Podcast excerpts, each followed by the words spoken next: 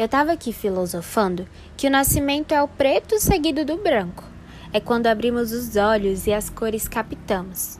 E temos como dever evitar que a vida seja cinza. Para isso, utilize o verde para crescer e amadurecer, para entrar em contato com a natureza, para se conhecer. O vermelho haverá, pois enfrentamos lutas e sofrimentos todos os dias e cada um com as suas. Mas o vermelho também traz o amor e depende de nós encarar e fazer dele arrependimento ou alegria. Mas, particularmente, eu prefiro o azul da vida. Nem sei o que significa, mas gosto tanto e na vida temos que fazer o que gostamos.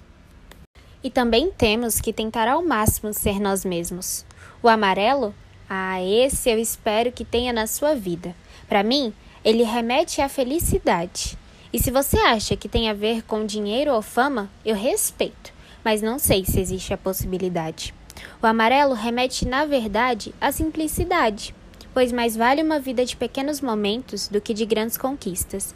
Só reparar em qual deles você vai pensar lá na frente. Existem ainda aquelas cores que são deixadas meio de lado. O roxo, o laranja, marrom, eles representam a diversidade. Uma vida cheia de cor, ah, essa foi bem vivida repleta de experiências, aventuras, mas também pode ser sossegada, simples, seja qual for.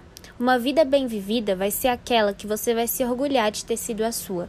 E quando aquela que dizemos ser cruel e dura, aquela que evitamos, aquela que põe um fim nas cores, aquela que vai nos apagar, ou seja, quando a morte chegar, de forma que o branco seja seguido de preto, eu só tenho que te desejar que quando feche os olhos, com a sua vida colorida, venha sonhar.